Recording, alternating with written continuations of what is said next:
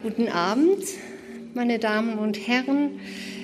Schön, dass Sie den Weg hierher gefunden haben in der fairen Woche, die bundesweite Aktionswoche für den fairen Handel. Wir haben es auf über 4000 Aktivitäten geschafft in diesem Jahr. Ich denke, der Weltladen Köln hat einige dazu beigetragen. Ähm, es ist viel los. Ich hätte mir gewünscht, dass mehr hier heute Abend los gewesen wäre, aber nichtsdestotrotz, wir werden uns einen guten Abend machen. Ähm, ich weiß nicht, wer von Ihnen heute die, den Kölner Stadtanzeiger studiert hat. Da ist sowohl auf der Frontseite als auch äh, auf der Wirtschaftsseite ein ganz großer Artikel, der da sagt, äh, Köln ist die Hauptstadt des fairen Handels gekürt worden von äh, letztendlich dem BMZ äh, der Servicestelle Kommunen in der einen Welt. Und äh, in diesem Wettbewerb, der alle zwei Jahre stattfindet, hat, die Köln, hat Köln sehr, sehr viele Beweise vorgelegt von Aktivitäten, die rund um den fairen Handel in der Stadt Köln äh, durchgeführt worden sind. Und unserer Meinung nach ist es natürlich völlig zu Recht ausgegeben worden. Und diesen Titel werden wir jetzt zwei Jahre lang tragen dürfen und wir werden ihn auch gebührend äh, mit Inhalt füllen und aber auch feiern und äh, das dann direkt äh, übermorgen im Rautenstrauch-Jost-Museum in der Fairtrade Night. Fairtrade als zwei Wörter geschrieben. Und somit äh, bin ich dann auch schon äh, bei äh, meinem Vortrag. Der faire Handel heute zwischen Idee und Wirklichkeit. Warum beschäftigen wir uns mit etwas, was schon fast 40 Jahre existiert? Warum fairer Handel? Ähm, weil es weiterhin um Armut und Benachteiligung geht. Wir sind wir haben das Privileg, in einem sehr reichen Land zu leben, aber das ist nicht Normalität. Wir wissen, dass es 1,4 Milliarden Menschen äh, auf der Welt gibt, die von weniger als 1,25 Dollar leben müssen. Und das ist weit unterhalb der Armutsgrenze. Der Skandal daran ist eigentlich, dass es hauptsächlich die Landbevölkerung betrifft, dort wo eigentlich angebaut wird. Und deswegen gibt es die Idee des fairen Handels. Der faire Handel, der sich stark macht für Kleinbauern, Vertragsbauern, die noch nicht eine eigene Kooperative gründen konnten, Plantagenarbeiter und Arbeiterinnen im globalen Süden. Diejenigen sollen vom fairen Handel primär profitieren. Denn das, was sie von Bauern hierzulande unterscheidet, äh, liegt an dieser großen Abhängigkeit von schwankenden Weltmarktpreisen, von geringen Erträgen. Die Pro Produktqualität ist schwankend.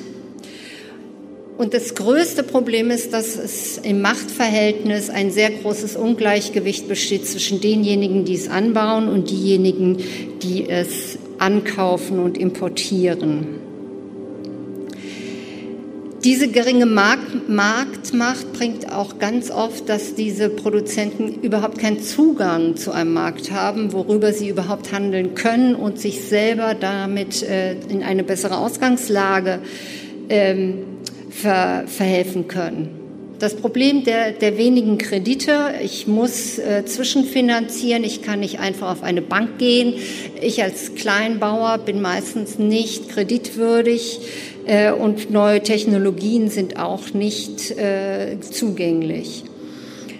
Oft reden wir von ländlicher Bevölkerung, deren Zugang zu Bildung oder Medizin sehr stark eingeschränkt ist. Und wir reden von Löhnen und von Einkommen, die gering, meist unter Existenzminimum sind.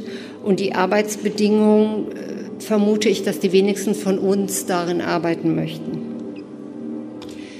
Was ist der große Rahmen international? International gibt es seit 2015 in der UN-Vollversammlung die äh, globalen Nachhaltigkeitsziele, die da sagen, dass sie ähm, als allererstes Ziel sich aufgeschrieben haben von den 15, äh 17, die es gibt, äh, dass sie die Armut auf der Welt bekämpfen möchten.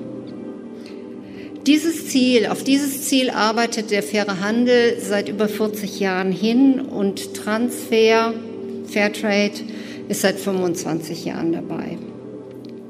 Wir versuchen in diesem internationalen globalen Rahmen den fairen Handel als Kooperationspartner anzubieten, ihnen zu sagen, ihr sucht Lösungen für nachhaltige, bewusste Konsummuster, dann sprecht mit dem fairen Handel. Ihr möchtet Geschlechtergleichheit, dann sprecht bitte mit dem fairen Handel. Ihr möchtet Bildung verbessern, schaut, was der faire Handel tut. Wir haben also einen internationalen Rahmen, in dem wir sagen können, sowohl die Südländer als auch die Nordländer, wir haben gemeinsame Ziele und der faire Handel ist eine Möglichkeit, sie mit umzusetzen. Was ist fair? Was ist fairer Handel? Ich denke, wenn wir hier in der Reihe rumfragen, jeder hat eine eigene Definition dazu. Wir von Transfer, Fairtrade International, wir haben unser Verständnis des fairen Handels in Standards gepackt und diese Standards aufgeschrieben. Die Idee ist es, dass Produzentinnen und Produzenten im Süden ein sicheres und gutes Leben führen können und dass sie die Möglichkeit haben, sich selber daraus äh, äh, zu entwickeln. Und äh, die Mission ist, dass wir das gemeinsam mit dem Konsumenten hier machen, dass wir eine Brücke bauen, dass wir es gemeinsam schaffen.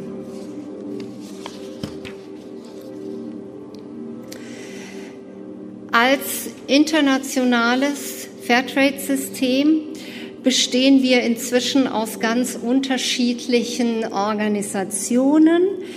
Fairtrade ähm, international wird gebildet aus 24 nationalen Fairtrade-Organisationen, so wie es Transfer in Deutschland ist, die Fairtrade Foundation in England, Max Havelaar in der Schweiz oder in Holland. Und zu gleichen Teilen, zu 50 Prozent, gehört diese Organisation aber auch den Produzenten im Süden. Bei allen strategischen Entscheidungen haben die Vertreter der Produzentenorganisationen aus Afrika, Asien und Lateinamerika dasselbe Mitspracherecht. Egal, ob es um die Führung geht, ob es um die Besetzung von Positionen geht, ob es darum geht, Standards zu entwickeln, weiterzuentwickeln, zu überarbeiten. Bei der Preisfestsetzung, es ist ein 50-50-Modell. Das ist einzigartig. Das macht uns auf der einen Seite sehr stark, weil wir den direkten Zugang zu den Produzenten haben und auf der anderen Seite sind unsere Prozesse auch ein bisschen langsamer, weil man eine kleine UNO in über 70 Ländern einfach organisieren muss. Und man muss es schaffen, eine Beteiligung von Produzentenorganisationen sicherzustellen, egal ob sie aus dem Bhutan kommen, aus Mali oder aus Costa Rica. Und dieses System besteht darin, dass wir als Organisationen dafür uns einsetzen, bessere Lebens- und Arbeitsbedingungen für Kleinbauern und Produzenten im Süden zu schaffen, über einen fairen Handel, der auf Standards basiert sind und diesen Handel auch entlang der Lieferkette kontrollieren lassen. Die Aufgabe von den Fairtrade-Organisationen ähm, wie Transfer es ist, ist einfach eine Bildungs- und Öffentlichkeitsarbeit. Dafür bin ich heute Abend hier zum Beispiel. Wir machen politische und wirtschaftliche Lobbyarbeit für Produzenten aus dem Süden. Wir versuchen, wirtschaftliche Akteure in Deutschland dazu zu gewinnen, dass sie Waren unter fairen Bedingungen hier verarbeiten und in die Regale stellen. Wir versuchen diesen Handel mit einem Siegel so klar wie möglich nach außen zu kommunizieren und auch zu kontrollieren.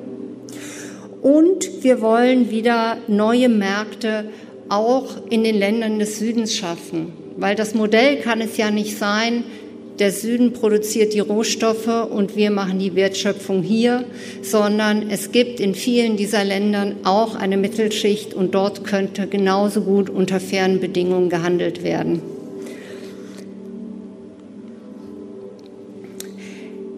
Die 50 Prozent äh, Mitbestimmung habe ich eben ganz äh, deutlich gemacht. Ich äh, kenne einen, einen sehr geschätzten Kollegen aus dem fairen Handel, der mir damals gesagt hat, oh, ihr seid aber sehr mutig, wenn ihr diesen Schritt geht, äh, geht und den Produzenten nicht nur befragt, sondern auch zu 50 Prozent die Stimme übertragt, weil es einfach sehr schwierig sein wird, das alles zu organisieren.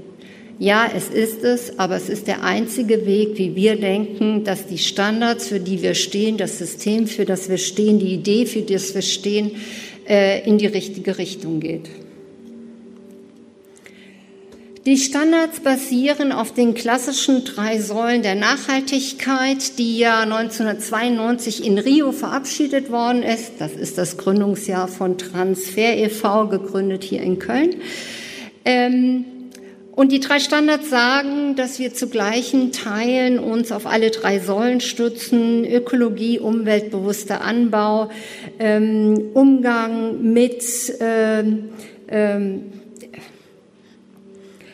Umgang mit natürlichen Ressourcen. Es muss ein Wassermanagement her. Es muss mit, äh, mit Abfallbeseitigung gut umgegangen werden. Wir fördern ganz aktiv die Umstellung auf den Bioanbau und wir schulen äh, in Richtung Bioanbau. Und wenn es die Produzentenorganisationen geschafft haben, gibt es in den meisten Fällen noch einen Bioaufschlag.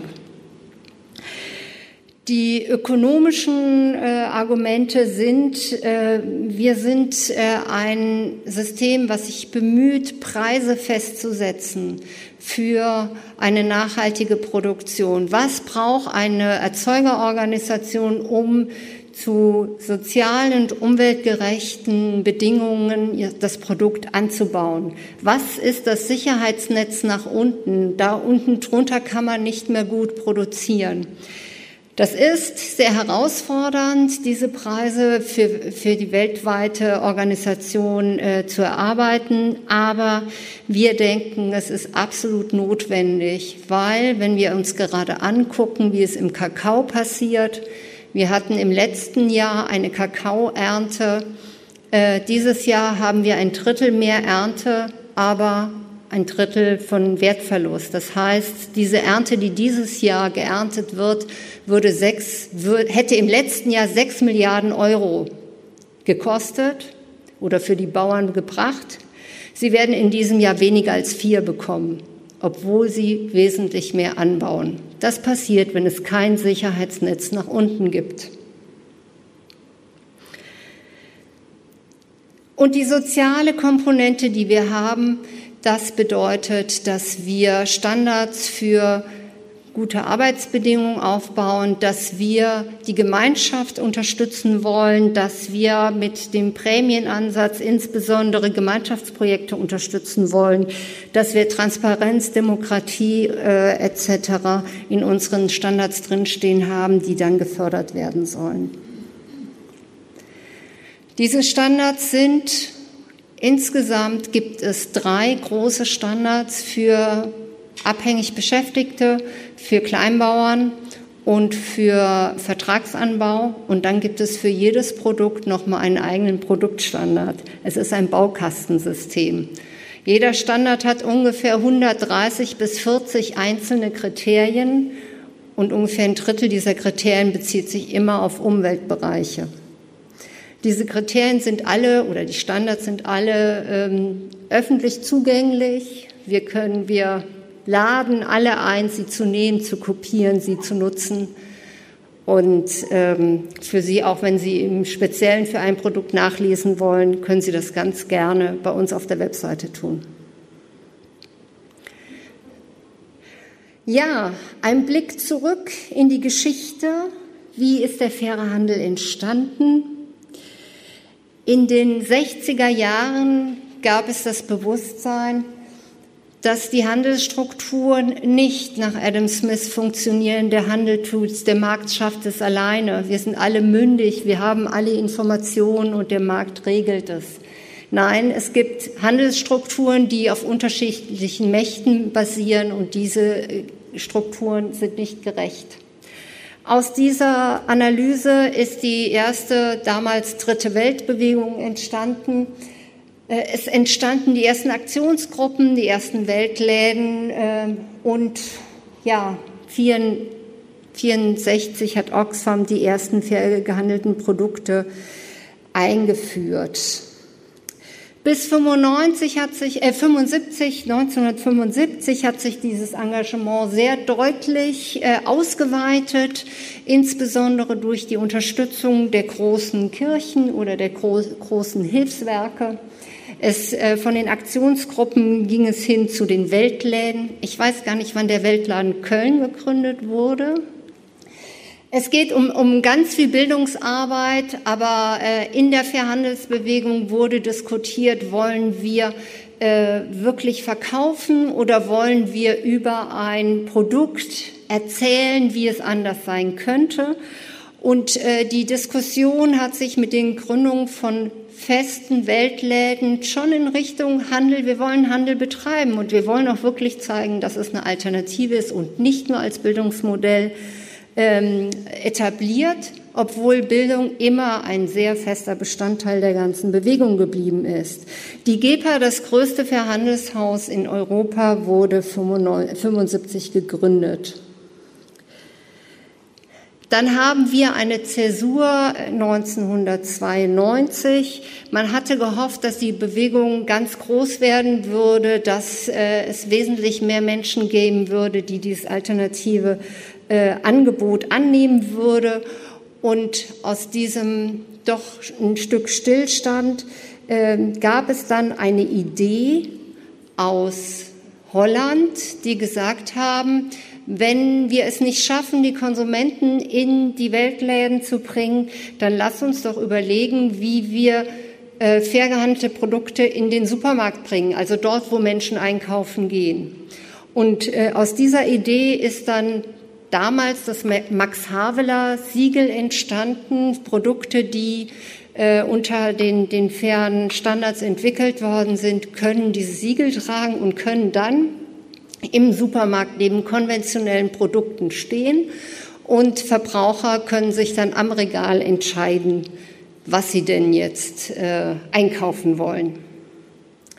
Ja, und äh, 92, das war Rio, das war äh, die, die erste Nachhaltigkeitskonferenz und 92 ist auch das Gründungsjahr von Transfer, die wir äh, den Auftrag äh, angenommen haben, gegründet von zehn Organisationen wie Miserior, wie die katholischen äh, BDKJ oder DPSG, die katholischen Jugendverbände, auch die evangelischen Jugendverbände, auch Brot für die Welt ähm, Vorgängerorganisation äh, des Weltladen-Dachverbandes, die Friedrich-Ebert-Stiftung, die Konrad-Adenauer-Stiftung. Sie haben sich zusammengeschlossen und haben, haben das Modell aus Holland sich angeschaut und haben gesagt, das wollen wir in Deutschland auch.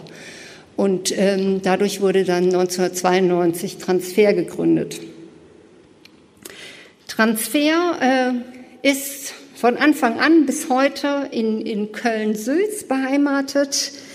Wir haben es nach anfänglichen, sehr schweren Klinkenputzen äh, und auch äh, starken Wiedereinstürzen um die Jahrtausendwende es doch die letzten 15 Jahre geschafft, ein kontinuierliches Wachstum von fair gehandelten Produkten äh, zu verzeichnen. Wir haben in Deutschland fast keinen Supermarkt mehr, wo kein fair gehandeltes Produkt zu finden ist.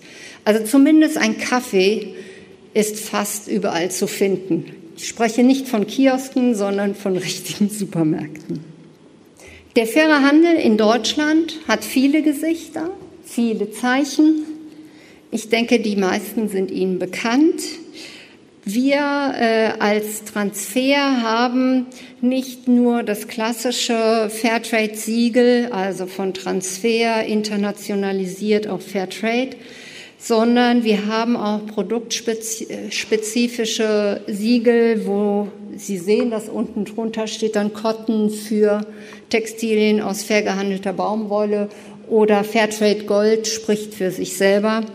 Wir haben ähm, ein, inzwischen ein Rohstoffprogramm äh, für Kakao, Zucker und ähm, ähm, Baumwolle,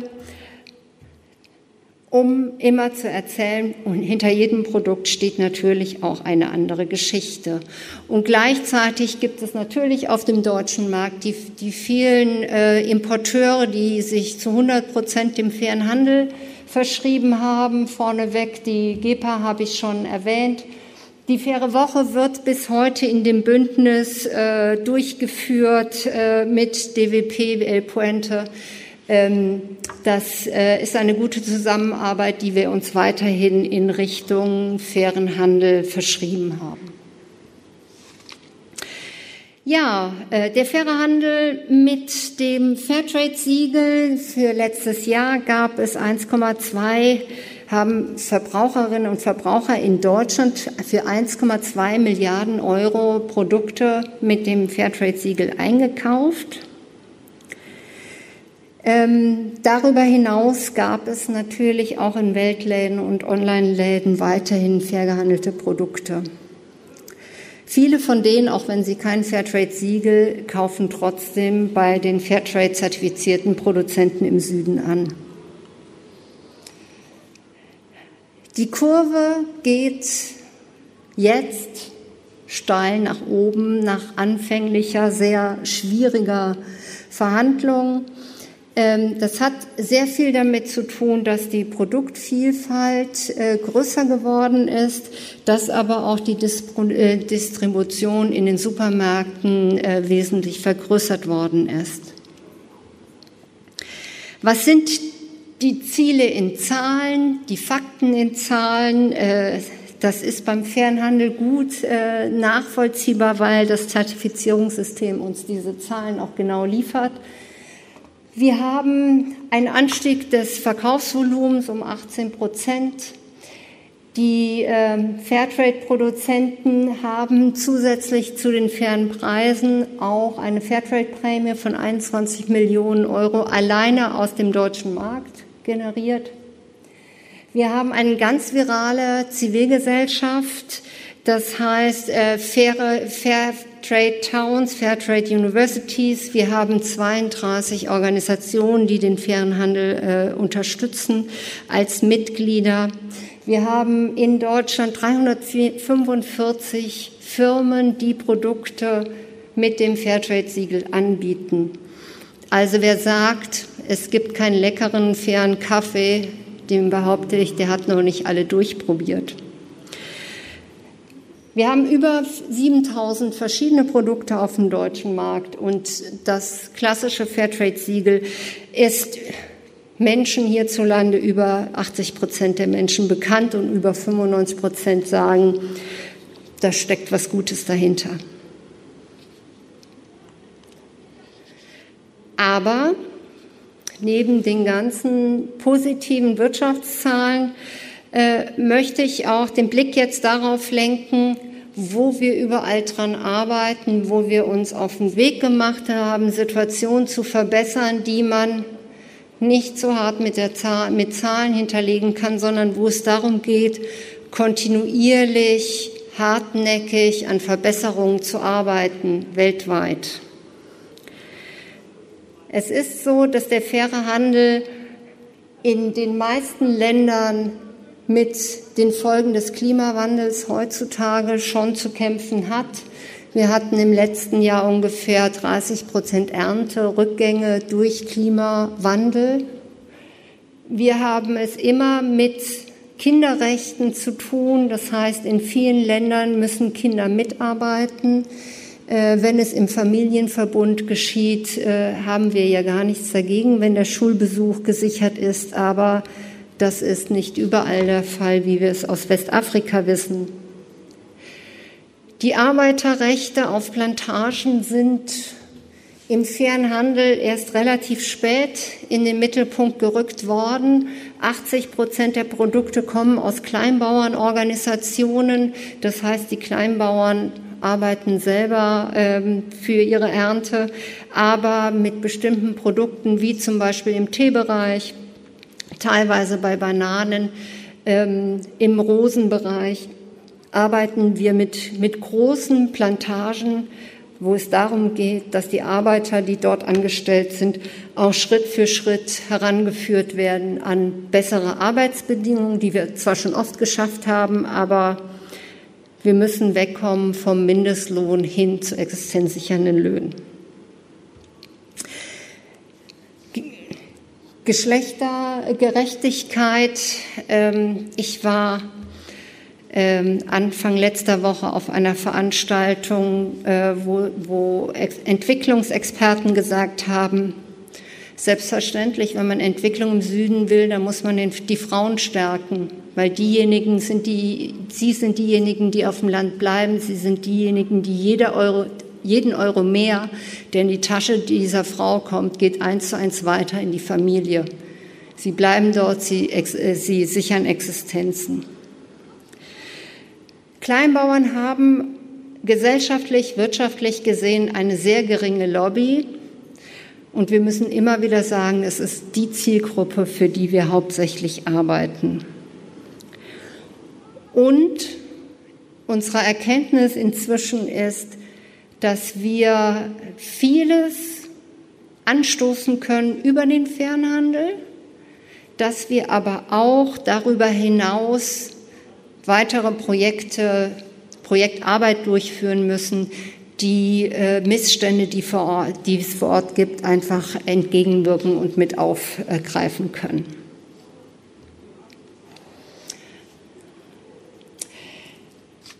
Wir haben, äh, um äh, gegen den Klimawandel vorgehen zu können, wir können nicht gegen den Klimawandel vorgehen, aber es ist äh, Tatsache, dass diejenigen, die am wenigsten zum Klimawandel beigetragen haben, jetzt die größten Folgeschäden zu tragen haben.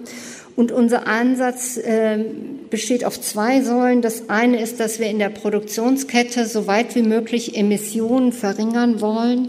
Das heißt, Anbaumethoden ähm, äh, lernen, schulen, weitergeben, die diese äh, Emissionen reduzieren sollen.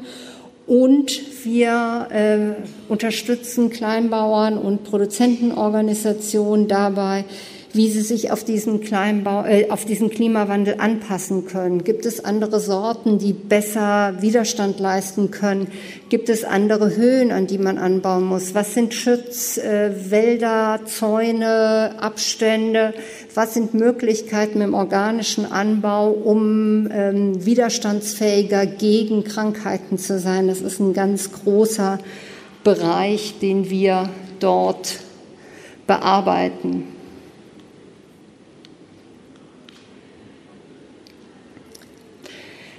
Bei Kinderrechten, wir haben im Standard stehen, äh, dass ausbeuterische Kinderarbeit verboten ist. Äh, und unser Ansatz sagt natürlich auch, ähm, wenn die Erwachsenen genügend verdienen, dann müssen die Kinder nicht mitarbeiten. Aber wir haben es auch ganz viel damit zu tun, dass äh, wir mit Partnern arbeiten, die immer schon mit Kinderarbeit gearbeitet haben, die sich ganz, gar nicht vorstellen können, dass es ohne Kinderarbeit gibt, die äh, Zeit in Schulen als Verschwendung ansehen und selber auch keine bessere Kindheit hatten. Und hier geht es darum, dass wir äh, verankert haben, dass unsere Partner in jeder Kommune ihre eigenen Mitglieder aufklären müssen, dass der Weg nicht mit Kinderarbeit ist, dass sie dafür zu sorgen haben, dass ihre Kinder in die Schule gehen, dass aufgeklärt wird, dass diese Spirale, es gibt keine Bildung und dadurch gibt es keine gut, gute Arbeit und diese Ab Abwärtsspirale der Armut, dass die genau da unterbrochen werden kann, indem ich Kinder in die Schule schicken, indem ich darauf achte, dass sie in sicheren Gebieten sich aufhalten, dass sie nicht deswegen nicht zur Schule gehen, weil der Weg zu gefährlich ist. Das ist ein ganzes Paket, äh, was wir geschnürt haben. Einerseits äh, mit Aufklärung äh, der eigenen Organisation und andererseits haben wir Projekte durchgeführt, wo Jugendliche selber in den Kommunen ins Gespräch mit den Erwachsenen gehen und äh, erklären, wie sieht die Welt aus der Sicht von Kindern aus, von Jugendlichen und was brauchen sie, damit sie sich sicher fühlen können und wie sie sich weiterbilden können und wie es auch für sie eine Zukunft gibt.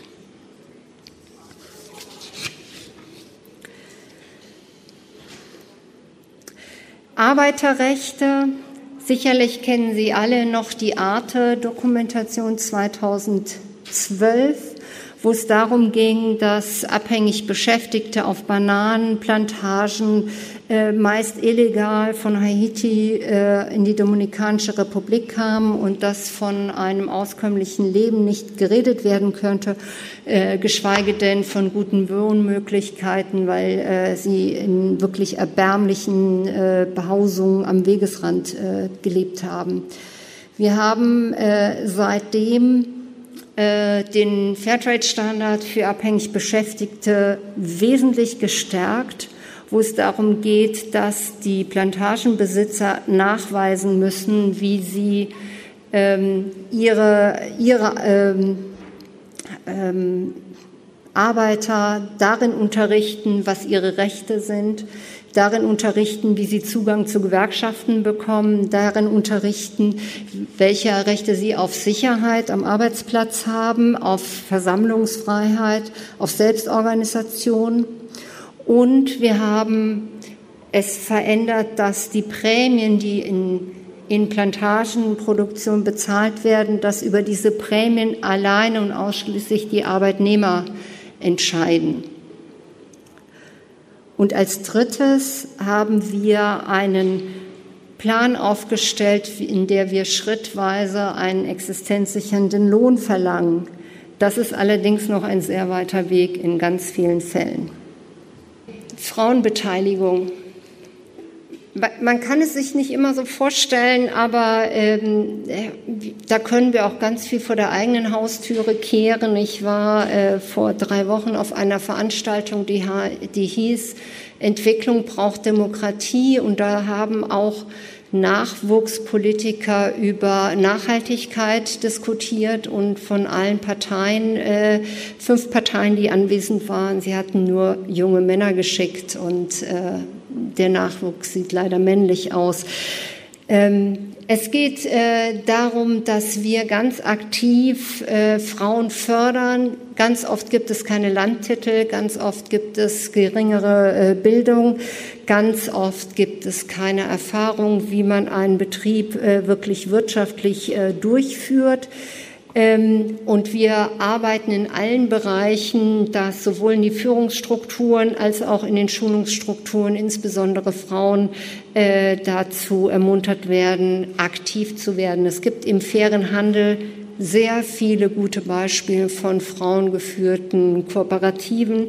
Es gibt sehr gute Beispiele von Frauen, die es von der Straße bis zur Führungskraft in einer Blumenfarm geschafft haben. Diese Beispiele sind Einzelfälle, aber sie sind keine Zufälle, weil dieses System genau das fördert.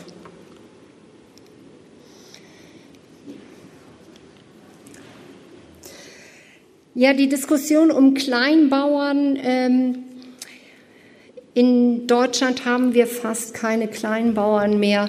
Äh, wenn man sich äh, das überlegt, dass äh, in den meisten Partnerorganisationen diese Familien ähm, zwei bis fünf Hektar haben, dass sie alleine mit der Familie das bewirtschaften. Wenn sie Glück haben, können sie zur Erntezeit sich noch Unterstützung suchen. Und diese Kleinbauern haben, äh, wie schon eingangs erwähnt, äh, meistens keine politische Lobby, keine äh, politische Unterstützung, leben in ähm, von der Infrastruktur eher abgewandten Regionen. Und es geht uns darum zu sagen, das ist genau die Zukunft äh, unseres Planetens, weil sie bauen die Produkte an, die wir möchten und sie ernähren die meisten Menschen. Das heißt, dass wir in unserem System Kleinbauern nicht nur als Förderer oder äh, diejenigen äh, darstellen, die von unserem Ansatz profitieren sollen, sondern sie sind die aktiven Mitgestalter und sie können sagen, was für sie notwendig ist. Wirkt der faire Handel? Ist das, was wir uns vorgestellt haben, ist das überhaupt umsetzbar? Heißt es, wenn eine äh, Bauernorganisation fair, fairen Kaffee oder Kaffee unter Fairtrade-Bedingungen verkaufen kann, äh, bringt das wirklich was? Macht das Engagement, was viele tausend Menschen hierzulande ehrenamtlich machen oder auch Wirtschaftsbetriebe, die äh, dann auf bestimmte Margen verzichten, Bringt das wirklich was? Es gibt immer wieder Beispiele, wo einzelne Journalisten äh, in den Süden fahren und sagen, ich habe Bauern getroffen, die wissen von nichts, sie haben davon nichts, das funktioniert nicht. Das ist bis auf das funktioniert nicht sicherlich richtig, wenn ich mir überlege, dass wir bei fairen Kaffee in Deutschland einen Marktanteil von vier Prozent haben. Fairer Handel funktioniert, wenn es einen Markt dafür gibt. Fairer Handel funktioniert, wenn Organisationen langfristig mindestens 30 Prozent ihrer Ernte unter fairen Bedingungen verkaufen können und dann dauerhaft wissen, auch im nächsten Jahr und im nächsten Jahr kann ich meine Ernte verkaufen. Ich weiß, welchen Preis ich dafür kriege. Ich kann planen, ich kann investieren und ich kann mich mit meinen äh, mit, äh, mit Kooperativen darüber unterhalten, wo wir investieren wollen. Dieses Verständnis von Langfristigkeit haben wir in vielen, vielen unabhängigen Studien immer wieder gezeigt bekommen. Und das lässt uns auch wirklich an diesem Ansatz festhalten, wo wir sagen können, wir wissen, wir wissen, der faire Handel verändert Strukturen.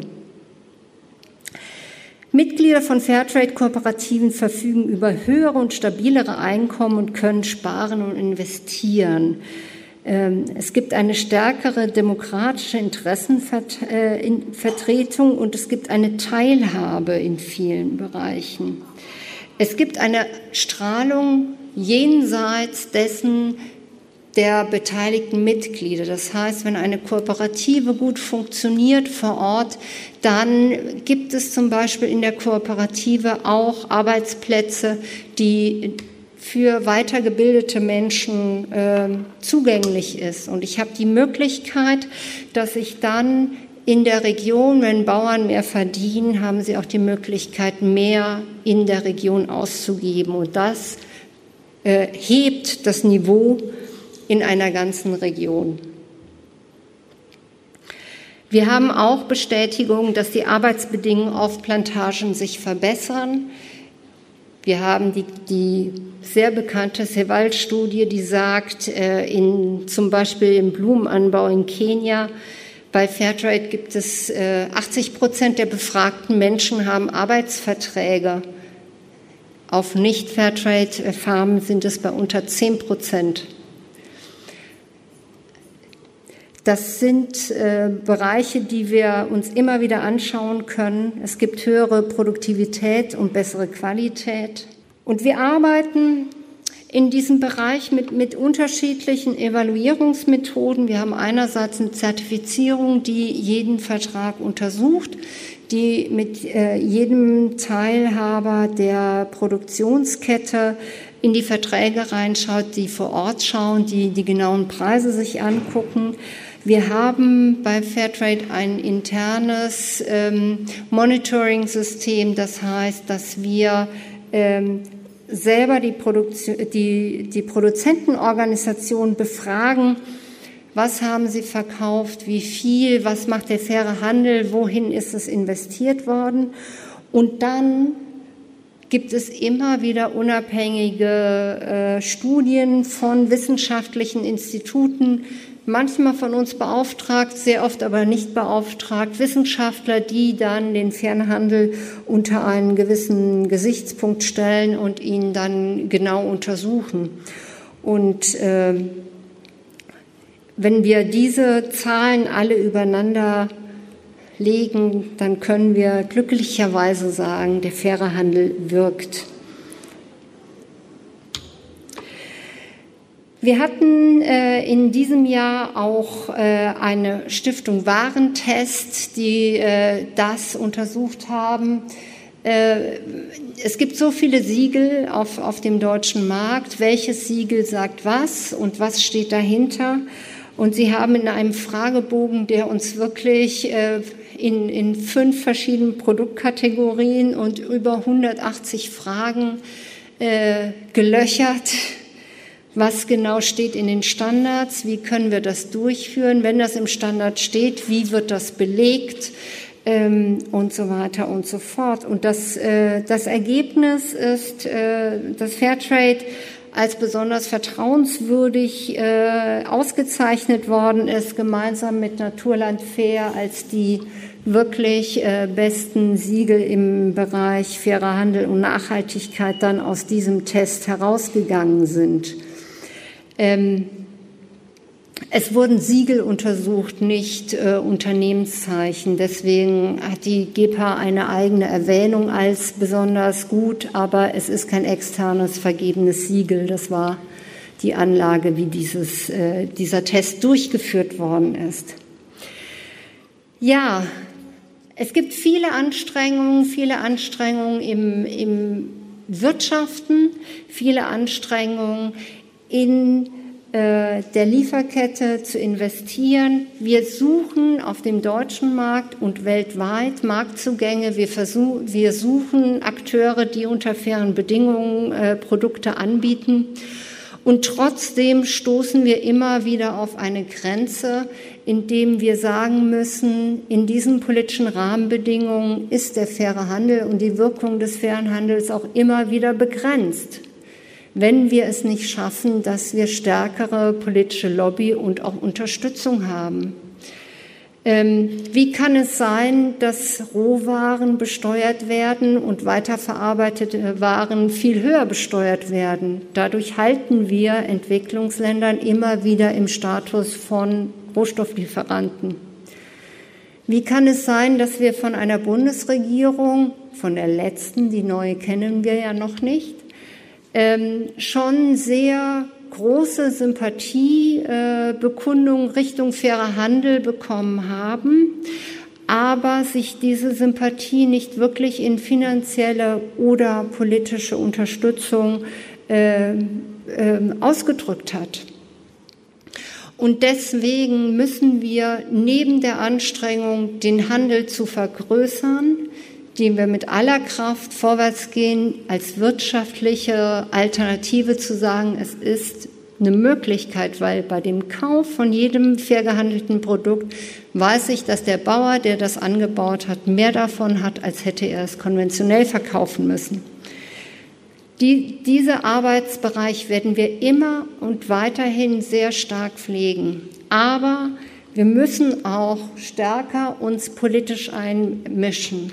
Wir müssen uns dahin einmischen, dass die Welthandelsstrukturen verändert werden, dass es andere Regelungen gibt, dass es bessere Regelungen gibt, die den Entwicklungsländern die Möglichkeit geben, aus eigener Kraft gegen diese Machtunverhältnis anzugehen. Und wir tun das in unterschiedlichen Bündnissen. Wir arbeiten auf der EU-Ebene mit dem Fairtrade Advocacy Office in Brüssel zusammen.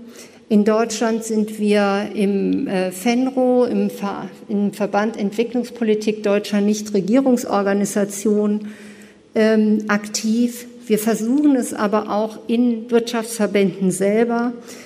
Im Deutschen Kaffeeverband zum Beispiel ist Transfer Mitglied und als es Anfang der 90er Jahre dort beigetreten ist, wurde der damalige Geschäftsführer Dieter Overath, der ja heute noch im Vorstand ist, er sagt, ich kam mir vor wie Zeugen Jehovas, ausgestoßen in der Ecke und kein Mensch wollte mit mir reden. Inzwischen ist fairer Handel oder Nachhaltigkeit durchaus ein Thema im Kaffeeverband und es gibt inzwischen sogar eine verbandseigene Anstrengung, wie man die Standards im gesamten Kaffeehandel verbessern kann. Im selben Bereich sind wir in, in der Blumenindustrie aktiv. Wir sind in äh, Multi-Stakeholder-Bündnissen wie im Kakaoforum oder im Textilbündnis äh, aktiv und versuchen dort immer wieder die Stimme für die Produzenten im Süden zu erheben und für den fairen Handel. Eine ganz aktuelle äh, Aktion, die wir durchführen, ist, dass wir den Staat dahin bewegen möchten, dass er äh, als Staat eine Steuerungsfunktion zugunsten des fairen Handels einnimmt und äh, wir haben uns ein kleines Pilotprojekt ausgesucht und zwar bezahlt äh, jeder Verbraucher und Verbraucherin hier in Deutschland, wenn sie ein Kilo Kaffee, Röstkaffee kauft, 2,19 Euro Kaffeesteuer. Das freut äh, unseren Haushalt, den Bundeshaushalt. Aber wenn sich die Bundesregierung eine nachhaltige Agenda gegeben hat, wenn die Bundesregierung den UN-Zielen beigetreten hat und selber gesagt haben, wir unterstützen das und wir wollen zum Abbau der Armut beitragen, dann könnte sie diese Willen ausdrucken, indem sie einfach das Steuerungselement Steuern nutzt und fair gehandelte Produkte bevorzugt mit geringeren Steuern äh, Sätzen äh, besteuert. Das ist eine Umdenke, die wir in diese ganzen Verhandelsbewegungen und auch NGO-Bewegungen hineinbringen wollen, wo wir bisher immer gesagt haben, nur der Verbraucher wird's richten, der wird, ist ein mündiger Verbraucher, er kann am Regal entscheiden, will ich den Kaffee oder den Kaffee kaufen. Ähm, wir denken, es geht auch anders, indem ein Staat sagt, wir wollen fair gehandelte Produkte bevorzugen und deswegen werden sie geringer besteuert. Das haben wir jetzt mit einer kleinen Petition gestartet. Und wenn Sie äh, noch Zugang haben zu einem Computer, können Sie Kaffeesteuer, gehandelter Kaffee sich anschauen und dort noch Ihre Unterschrift leisten. Wir sind bei 11.000 und bis die nächste Bundesregierung im Amt ist, können wir ja noch eine Zeit lang sammeln.